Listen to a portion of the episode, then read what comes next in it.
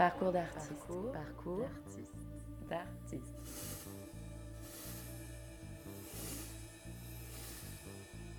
Grimpeur émérite dans les années 1980, Antoine Ménestrel révèle son talent créatif en ouvrant aux compétiteurs des voies extrêmement difficiles d'accès avec la complicité notamment de Fabrice Guillot. En transformant peu à peu sa pratique sportive en activité artistique, il s'autoproclame danseur de façade, puis devient officiellement chorégraphe et danseur en 1992, date de création de sa compagnie Les Lézards Bleus. En contre avec un poète de haute voltige qui, comme dans sa dernière création La dictature du haut, fait chanter les murs et tomber les façades.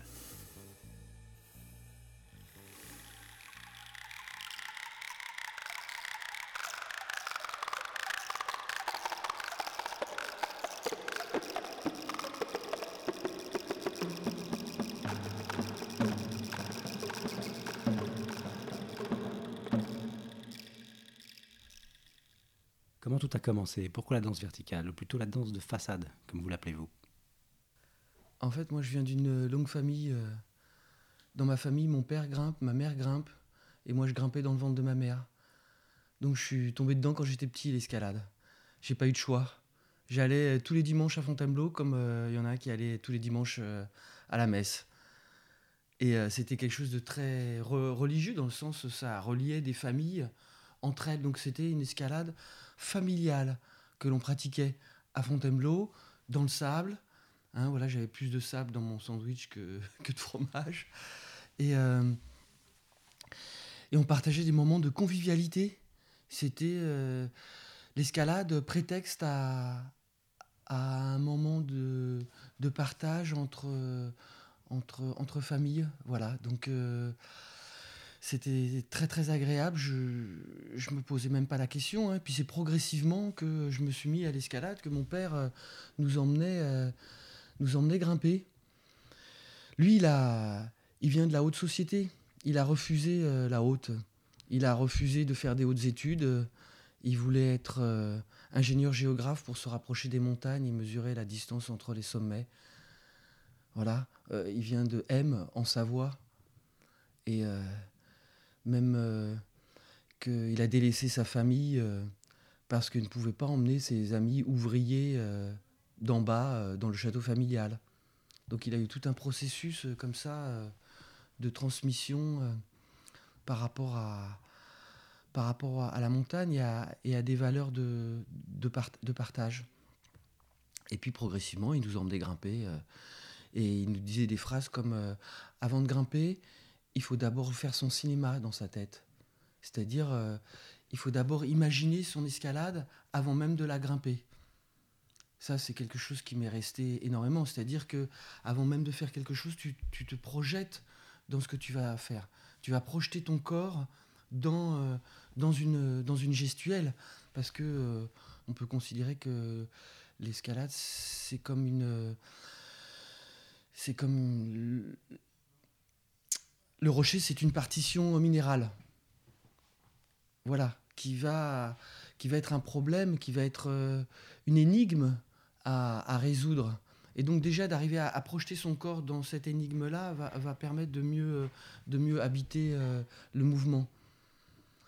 Et euh, ça, c'était vraiment quelque chose de très fort, d'imaginer, de, faire rentrer l'imaginaire dans le mouvement.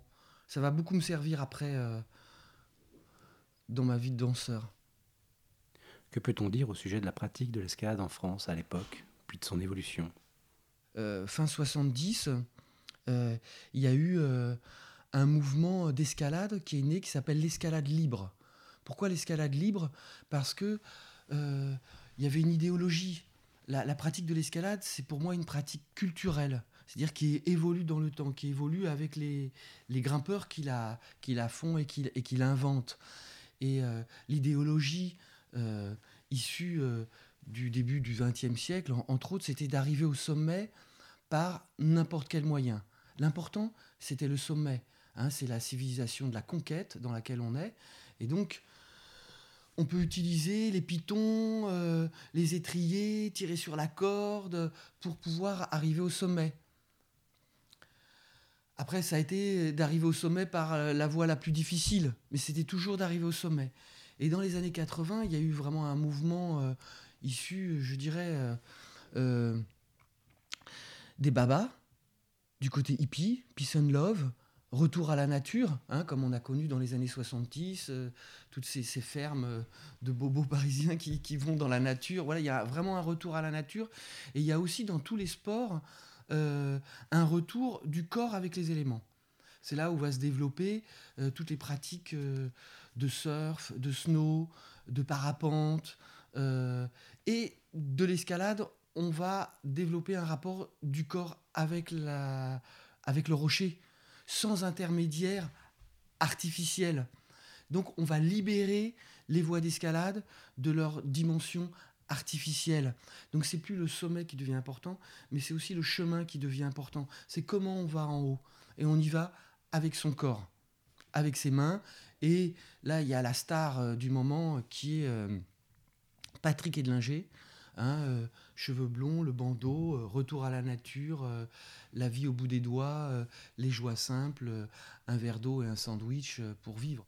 Et moi, j'arrive dans ma famille à, à ce moment charnière de- d'un passage d'une idéologie à une autre. hein. Et euh, en fait, mon père, il est très. Il à fond, il nous emmène là-dedans. On devient une famille euh, euh, on- qui, qui allons développer cette escalade libre qui est en train de s'inventer, en fait. Il y a les prémices avec Jean-Claude Droyer, qui lui avait grimpé un petit peu partout dans le monde entier. Et il avait vu que dans le monde entier, on grimpait différemment. Il y avait une idéologie, une éthique, ce qu'on appelait une éthique différente, suivant si on était en Amérique, en Angleterre, en Allemagne de l'Est. Il y a donc ici un mouvement créatif, artistique, qui est en train de s'inventer, avec des gens autour de vous. Il y a plein de rencontres qui se font euh, autour de moi, euh, de grimpeurs parisiens. On, on forme une bande, et on, on forme la, la bande des Parisiens. On nous appelle comme ça. Euh, mon frère, il a 13 ans, moi j'ai 15 ans, donc c'est 1980. Euh, Jean-Baptiste Ribou, il a, il, il a, il a 17 ans. Euh, Fabrice Guillot, il a 16 ans. Laurent Jacob, il a, il a 20 ans. Voilà, on est, on, toute une bande ensemble. Et après avoir commencé à libérer ces voix, on s'entraîne beaucoup. Donc on, s'encourage. On s'encourage ensemble. Euh, et par exemple, on, va développer l'encouragement. Ça vient de notre bande en fait. Parce que jusque-là, euh, l'escalade avait un côté très sacré. Euh, il fallait laisser le grimpeur grimper comme une divinité qui, s'élève jusqu'en haut du, so- du sommet. Et, nous, on est beaucoup plus dans, dans l'émulation. C'est-à-dire, euh, c'est l'autre qui nous aide à nous développer, à, être meilleur, qui va nous encourager même dans, notre performance. On est là vraiment des challengers ou des performeurs. Performeurs dans le sens sportif du terme. Je reviendrai un petit peu sur ce terme-là, mais c'est-à-dire une performance, c'est-à-dire que tu vas te donner entièrement pour pouvoir réaliser un challenge euh, que, que que tu veux faire. Tu vas t'entraîner, tu vas y revenir euh, plusieurs fois pour, euh, pour pouvoir euh, réaliser cette voie et faire plus difficile que ce que tu as fait avant. Donc les cotations avant c'était du 6, et ben on fait du 7 et on ouvre les premiers 8. Comment passe-t-on de l'escalade à la danse, de la pratique sportive à la performance artistique? Le manifeste des 19, où il y a 19 grimpeurs très forts qui, qui, qui signent ce manifeste, qui ne veut pas se faire phagocyter, qui ne veut pas que euh, euh, l'escalade soit euh, euh, repris avec des sponsors hyper médiatisés, qui est l'argent qui vienne intervenir. on nous traite de... On nous traite un peu de, de tout parce que même des philosophes et des, nous disent mais oh vous faites de la compétition et non non on, on, on est dans l'émulation mais ça pour la société c'est très difficile à comprendre la différence entre émulation et compétition. Et quand la compétition arrive il y a l'organisateur qui vient me voir qui me dit bon ils font tous de la compète et toi? Et je dis non non moi je veux pas faire de la compétition. Il me dit mais on, on a besoin de personnes qui vont préparer la compétition, on ne sait pas comment faire.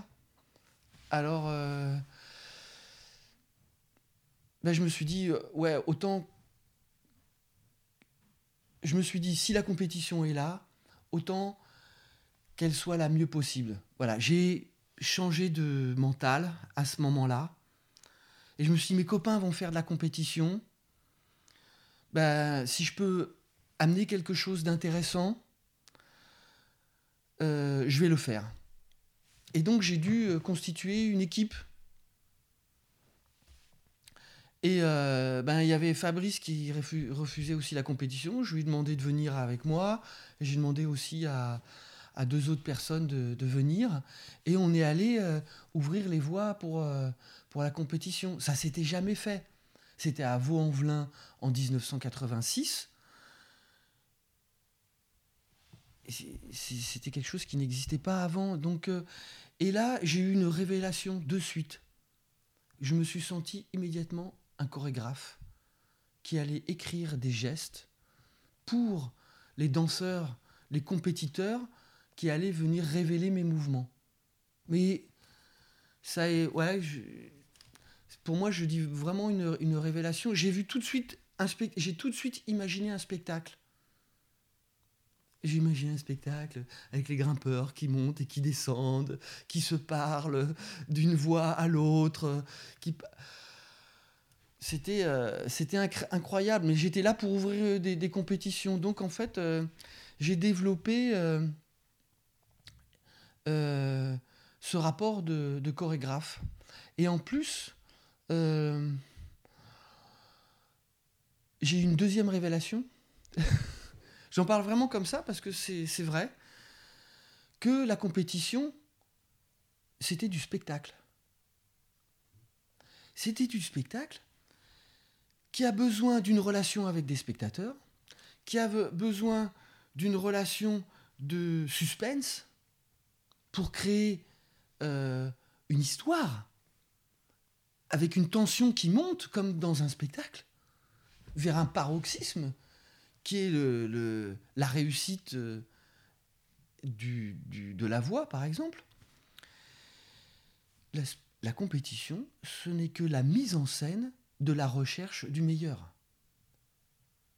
Et dans ce cadre-là, on va créer des règles imaginaires pour pouvoir trouver un, meilleur. Parce qu'il n'y a pas de meilleur dans l'absolu. Et donc, je me retrouvais confronté à imaginer des règles pour pouvoir euh, euh, savoir si tel grimpeur était arrivé plus haut ou pas. Parce qu'on dit un grimpeur plus haut, mais non, en fait non, c'est pas si simple que ça. Est-ce qu'il a touché? Est-ce que c'est la, place, la, prise qui est tenue? On rentre dans une complexité énorme dans lesquelles il faut mettre des règles. Donc, il faut mettre des règles imaginaires. Je suis bien obligé de choisir. Et donc moi, j'étais le référent pour... Euh, parce que j'étais plus fort que les compétiteurs pratiquement à l'époque. Je faisais des voix plus dures que pratiquement. Donc j'étais vraiment le référent euh, euh, par rapport, à, par rapport à, ça. Euh, est-ce que vous avez une formation artistique? La seule formation que, artistique que j'avais, c'était que moi, ma grand-mère, elle m'emmenait voir des peintres. voilà, et j'étais allé voir Modigliani, j'étais allé voir euh, des grandes expositions à Paris, euh, au Trocadéro. Elle m'emmenait voir euh, des expositions. Et c'est vrai que j'adorais. Je me souviens, je suis allé voir une, une ou deux pièces de théâtre, j'allais voir du cinéma avec mes parents. ah non, non, la danse, c'était. c'était J'y pensais, pensais même pas.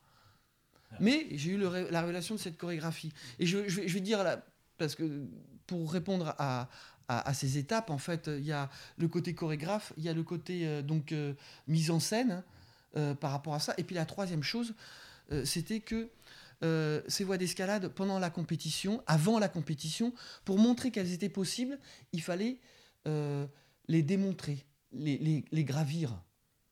Et donc en fait, j'étais le seul grimpeur capable de les grimper, parce que c'était quand même voie difficile. Euh, grimper euh, avant la compétition pour montrer aux spectateurs que c'était possible. Et donc je me retrouvais tout seul devant jusqu'à 10 000 personnes à Bercy en, une fois à grimper. Et le jour où j'ai lâché les deux mains, j'ai coincé les genoux, je me suis retourné et j'ai fait un siphon les marionnettes comme ça, et que tout le monde a réagi, ben là j'ai eu une, émotion euh, extrêmement intense, où avec un petit geste de faire un siphon les marionnettes, de pouvoir rentrer en relation avec 10 000 personnes, je me suis dit, mais là, je, je suis en train de créer une cordée émotionnelle, avec juste un geste. Et là, j'ai eu la révélation, pour moi, de que j'avais envie d'être euh, un, danseur. Quoi. Je me suis dit, bah, c'est quoi ce truc-là où euh, artiste, c'est quoi ce truc où avec juste un geste, tu rentres en relation avec, euh, avec du monde? Cette révélation, comme vous dites, vous l'avez eue avec Fabrice Guillot. C'est avec lui que vous vous êtes engouffré dans cette nouvelle voie. Avec Fabrice, on a vécu un moment de rejet social. C'est-à-dire que on s'est exclu de la société euh, encore plus fort euh, avec Fabrice. C'est-à-dire qu'on a pratiqué, euh, on a pratiqué le zen ensemble à matin, midi et soir. on est devenus des stylites en haut des rochers. On est resté plusieurs semaines sans redescendre, en autonomie complète, en lisant la Bible et des, des livres autour du zen et des arts martiaux. Et euh, donc ça, ça a été quand même une période très importante pour moi. C'est-à-dire que j'ai arrêté d'être dans le, dans le geste, dans le faire, et, et, je me suis nourri euh, beaucoup de littérature euh, autour de la hauteur. C'est-à-dire que je me suis, j'ai lu tout ce que je pouvais lire autour de la verticalité. Et, et, ça, c'est un passage très important pour moi. C'est-à-dire que on est dans, je, rappelle qu'on est dans une civilisation de la conquête et de la verticalité. Notre langage est structuré sur la hauteur. Tout notre culturel est structuré sur la hauteur. La poésie, la mythologie. Voilà, j'ai vraiment euh, lu beaucoup euh, tous les mythes grecs. Bon, voilà, c'est une partie très importante euh, pour moi. Donc, on, en est arrivé à un point où euh, euh, la compétition, c'était plus possible. Et euh, tous nos copains allaient vivre de, sponsoring et de compétition. Et nous, on s'est dit, mais de quoi on va vivre? Et ça, je me souviens, c'est une question qu'on s'est posée avec Fabrice. Qu'est-ce qu'on fait? Et là, avant même, on a cherché comment on allait s'appeler. La première chose, c'est on s'est appelé création verticale. Et à ce moment-là, euh,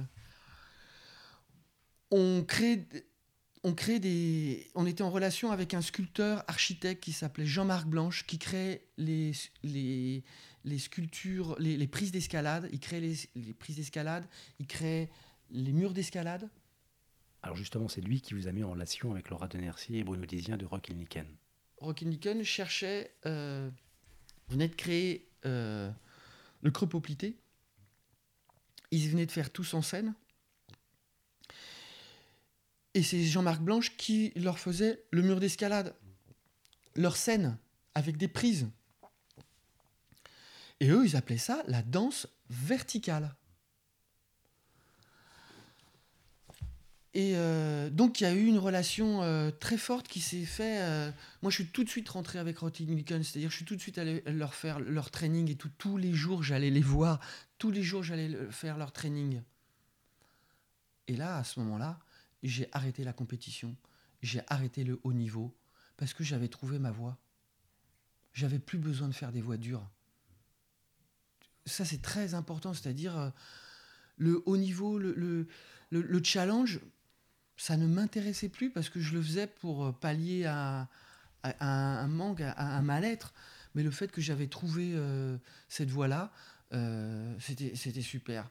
Et donc j'allais faire ces étirements, leur barre au sol. J'allais chez eux. Tous les jours, j'allais faire cette barre au sol. Et, j'allais apprendre que, en fait, mon corps, je, pouvais le préparer à un acte d'engagement en, hauteur. Et euh,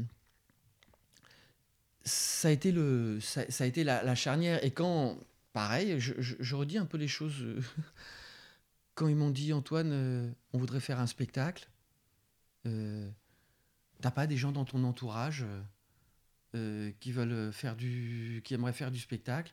Bah là, il y avait Fabrice qui était là, qui est, je lui dis bah si, j'ai dans mon entourage j'ai Fabrice, j'ai d'autres, j'avais d'autres d'autres personnes. Et ils ont fait un stage et voilà avec Fabrice on a été pris donc dans la compagnie. Et on a fait une création avec eux qui s'appelle Rosanéline et on est rentré en 88, on a fait notre première résidence au CNDC d'Angers, voilà. Et c'est en 1989 que vous créez la compagnie Retour à Mont avec Fabrice. Comment concrètement tout cela a commencé?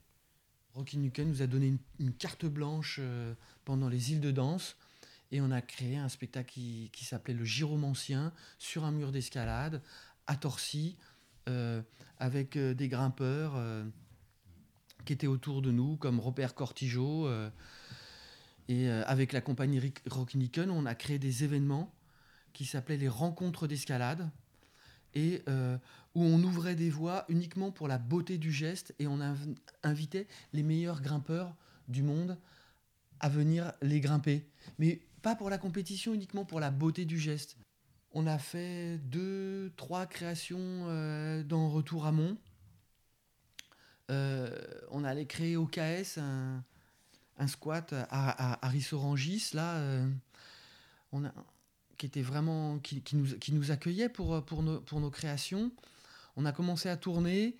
Et puis, euh, moi, mon histoire à moi, c'est qu'on on a commencé à créer un spectacle qui s'appelle euh, sur euh, les balcons du vide. Et puis, voilà, il a commencé à avoir. Moi, j'ai commencé à avoir des envies artistiques qui s'accordaient pas avec, avec Fabrice. Pouvez-vous nous parler de ces désaccords? Qu'est-ce qui fait que vous prenez tous les deux un chemin différent à ce moment-là? C'était pas de désaccord, c'était que je crois qu'on n'était plus accordés. C'est pas facile parce que c'est des choses dont j'ai jamais parlé avec Fabrice, par exemple. C'est que je pense que j'avais une, énergie, une énergie créative qui était un peu de l'ordre du bélier. Hein, je suis, c'est-à-dire, je suis un fonceur au niveau. Et donc, par rapport à la, à la création dans laquelle on était, je fonçais. Et c'est, et je sentais que c'était moi qui menais tout. Là. Et, et donc, euh, peut-être que j'ai laissé Fabrice un peu de côté. Voilà, je ne l'ai pas emmené avec moi parce que tout d'un coup, il y, avait il y avait des choses qui se déclenchaient dans, dans mon énergie créative qui était, qui était très forte. Et je l'ai peut-être un peu laissé, j'ai peut-être laissé un peu de côté et, et, peut-être j'ai trouvé qu'il n'était pas, qu'on faisait plus corder ensemble, justement. Mais peut-être autant moi qui le laissais de côté que lui qui, qui, observait ce qui se passait. Parce qu'il avait tendance à observer euh, ce qui se passait. Et, c'était un peu l'énergie qui s'était passée dans l'ouverture de voix, dans, avec Rockin' Licken. Et, euh, et moi, j'ai eu l'impression qu'il fallait que j'aille vivre mon histoire. Voilà. Voilà, c'était ça, en fait. Euh, c'était, c'est, moi qui suis parti, en fait. Et je dis, ben non, moi, mon énergie, elle est là. Euh, on n'est plus accordé, il faut que, je, faut que je crée mon histoire. En 1992, vous créez votre propre compagnie avec le grimpeur Franck Scherer, les Lézards Bleus. Alors qu'est-ce qui vous anime là? J'avais un, univers euh, poétique euh, qui, qui, que je ressentais très puissant en moi et, et, et je ne pouvais pas le partager en fait. Alors on aurait pu trouver des systèmes dans d'autres compagnies où un coup c'est moi qui fais une création, un coup c'est l'autre, comme il y a eu dans Rocky Nicken, quand il y a eu Pierre Doussin, Isabelle de comme il y a eu dans, dans plein de compagnies de danse qu'on a rencontrées à, l'époque, ou qui étaient des couples euh, amoureux, où nous on n'était pas un couple amoureux dans le sens où on vivait pas ensemble, mais euh, on aurait pu trouver des, des choses euh, comme ça, ça s'est pas fait. Moi, j'ai tout de suite mis, je veux être autonome, je veux pouvoir créer mon histoire. J'ai créé une, une, association. Voilà, donc euh, c'était euh, un ami qui allait m'accompagner dans, dans, dans, ma démarche, euh, dans ma démarche poétique. Comment évolue votre art à partir de là? Parlez-nous de vos créations. Eh ben, en fait, je gagne un, concours, un concours qui s'appelle Banc d'essais internationaux à Danse à Lille et on gagne une tournée. Donc on on fait une tournée en Europe avec, avec ce spectacle. Et puis, euh, j'ai deux, deux commandes de travailler avec François Jox euh, dans les Pyrénées à Gavarnie, de créer un énorme spectacle avec 30 danseurs, donc je deviens chorégraphe. Et surtout, je rencontre Jean-Marie Madedu, de la compagnie Les Piétons, donc les arts de la rue. Donc nous, on faisait quelques spectacles euh, sur façade, à Brantôme. euh, on avait créé déjà avec Fabrice des, spectacles en extérieur. Et là, je rencontre euh, Jean-Marie Madedu de la compagnie Les Piétons, qui m'invite à, créer le corps de ballet international, 12 balayeurs dans la rue, chacun spécialiste de quelque chose. Moi, je suis spécialiste de la hauteur. Et donc, il y a un moment donné dans le spectacle où je fais une, grimpe en solo, en balayeur, costume serpillière, et je vais découvrir un, préservatif euh, au balcon du bureau du maire. Et là, c'est le spectacle. hein. Et là, euh, je, donc, tout d'un coup, j'ai un solo dans l'espace urbain. Et c'est un spectacle qu'on tourne dans le monde entier. Euh, je sais plus combien on fait de dates. hein. On fait plus d'une centaine de dates. C'est, un, un spectacle magnifique. J'ai adoré, quoi.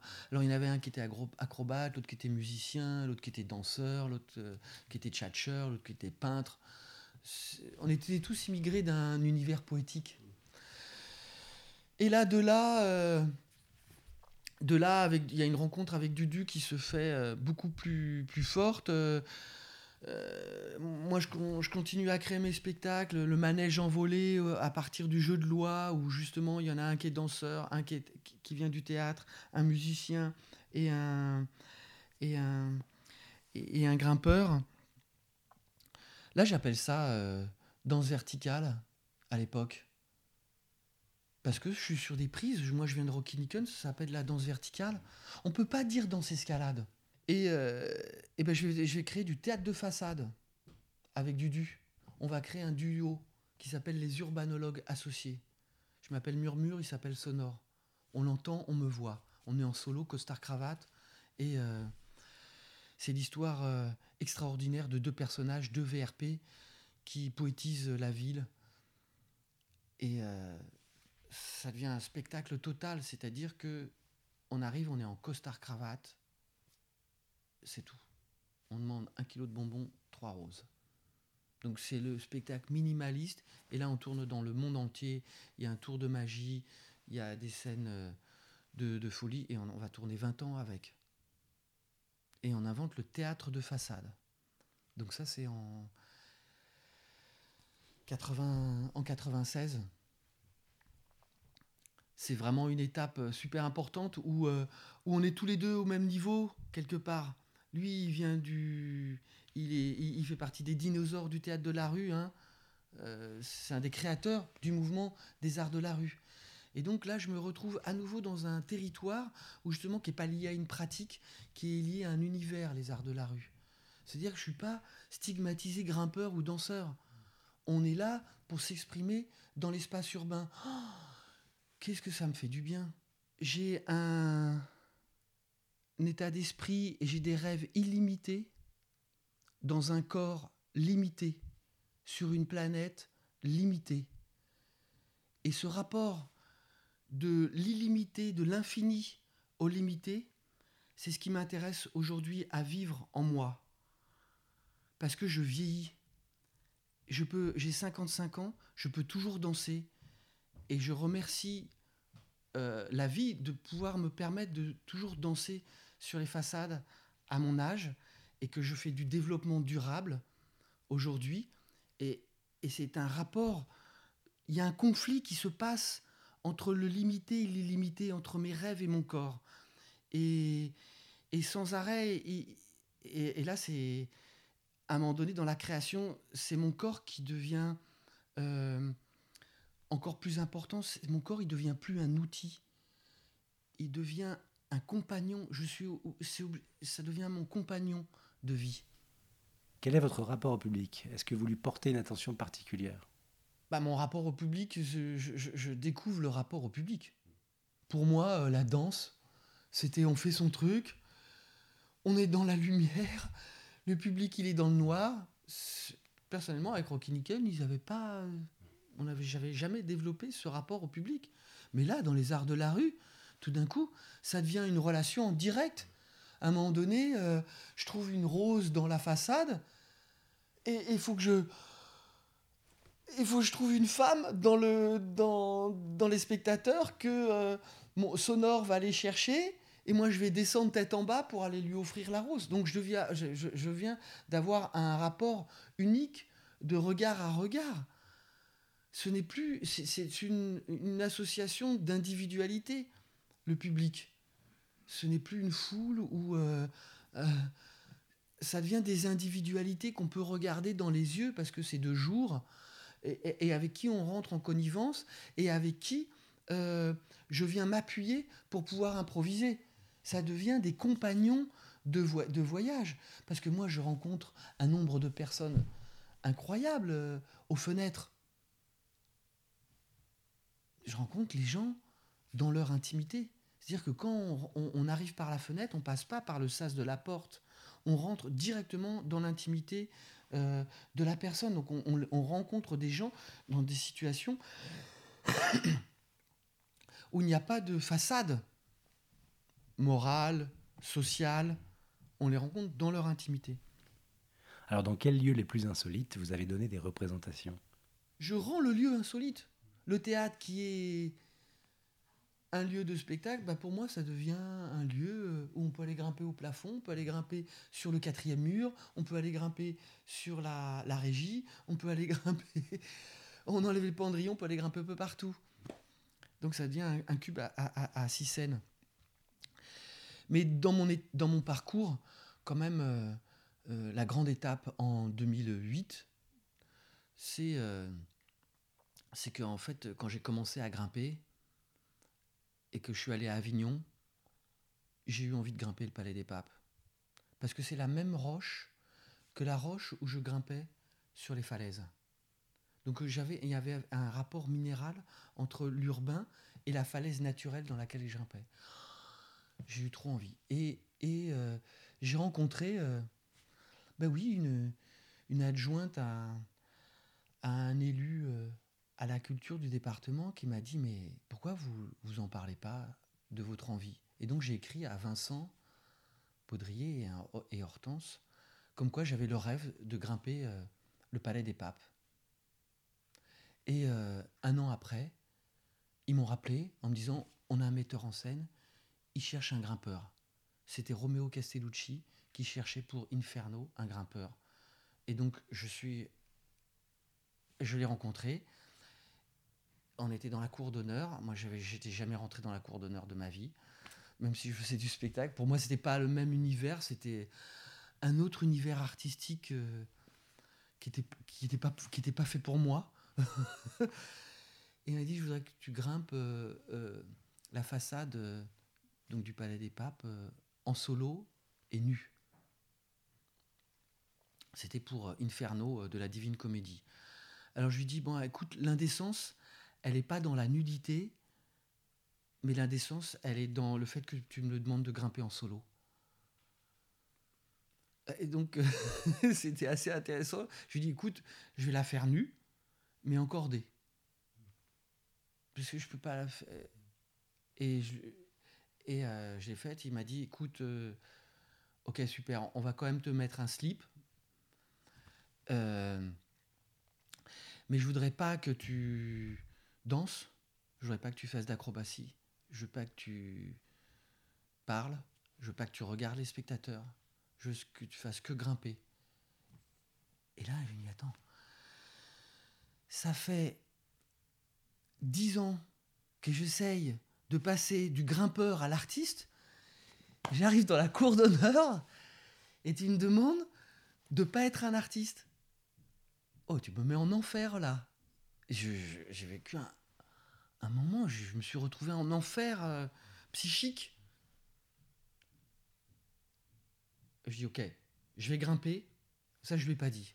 Je vais grimper, mais ma gestuelle, elle sera portée par 10 ans de mime, d'acrobatie et de danse. Et donc, en fait, j'ai grimpé cette façade-là, mais pas comme un grimpeur. Je l'ai grimpé voilà. Avec, avec tout mon, mon habité poétiquement.